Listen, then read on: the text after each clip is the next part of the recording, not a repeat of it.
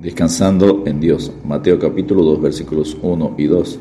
Cuando Jesús nació en Belén de Judea en días del rey Herodes, vinieron del oriente a Jerusalén unos magos diciendo, ¿Dónde está el rey de los judíos que ha nacido? Porque su estrella hemos visto en el oriente y venimos a adorarle. Unas 330 profecías del Antiguo Testamento se refieren a Jesucristo Mateo capítulo 2 señala cuatro de dichas profecías que se cumplieron durante la infancia de Jesús. No existe posibilidad razonable de que alguna de las cuatro, mucho menos todas las 330, pudieran haberse cumplido de manera accidental en la vida de una sola persona. Ese hecho en sí es evidencia abrumadora del control soberano que Dios tiene de la historia y de la total confiabilidad de su palabra. Cada una de las profecías se relaciona directamente con una ubicación geográfica vinculada de forma íntima con el nacimiento y la primera infancia de Jesús.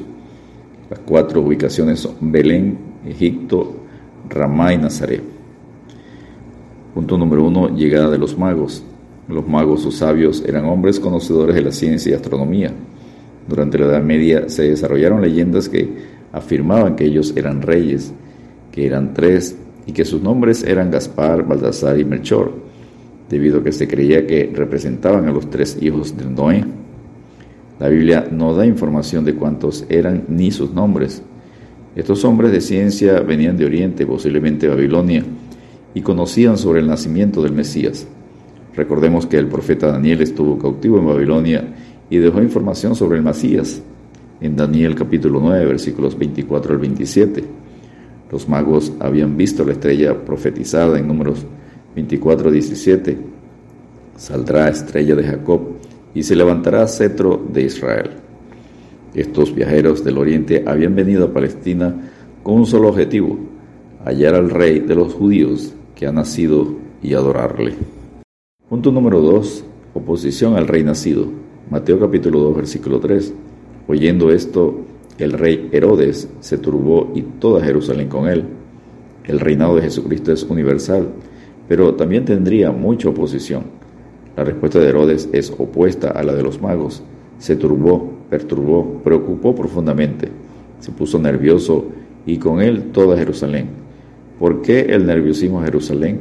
Conocían lo despiadado que era Herodes el Grande y el peligro se presentaba al verse amenazado su trono por otro rey. Herodes quitó la vida a su esposa, hijos y familiares cuidando su reinado. La primera respuesta de Herodes a la noticia de los magos fue convocar a todos los principales sacerdotes y los escribas del pueblo y preguntarles dónde había de nacer el Cristo. Ellos les dijeron, en Belén de Judea, porque así está escrito por el profeta Miqueas. Y tú, Belén, de la tierra de Judá, no eres la más pequeña entre los príncipes de Judá, porque de ti saldrá un guiador que apacentará a mi pueblo Israel. En Mateo capítulo 2 versículos 5 y 6.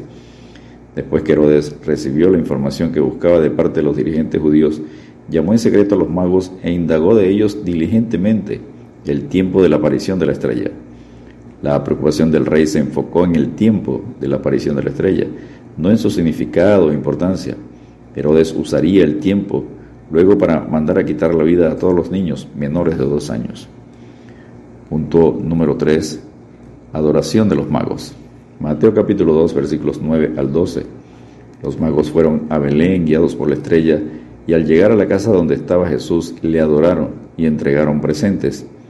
Y al entrar en la casa vieron al niño con su madre María y postrándose lo adoraron y abriendo sus tesoros le ofrecieron presentes, oro, incienso y mirra. En Mateo 2 versículo 11. Observe que Jesús no está en el pesebre, está en una casa y tenía cerca de dos años de edad. La tradición deduce que eran tres magos porque entregaron tres regalos cuidadosamente escogidos para el rey que había nacido. El oro era un regalo para reyes en ese tiempo. El incienso era lo usado para la adoración a Dios. La mirra tenía varios usos, unido al servicio de los hombres. Número uno, como perfume Número 2, mezclada con vino para anestésico. Y el tercer uso, como ungüento para embalsamar a los muertos. El oro para los reyes, el incienso para Dios, la mirra para los hombres. Estos magos viajaron más de 1600 kilómetros para adorar al rey, el Mesías, Dios hecho hombre. Punto número 4. El rey sigue cumpliendo las profecías. Mateo capítulo 2 versículos 13 al 23. La segunda profecía es la huida a Egipto en Mateo 2 versículos 13 al 15.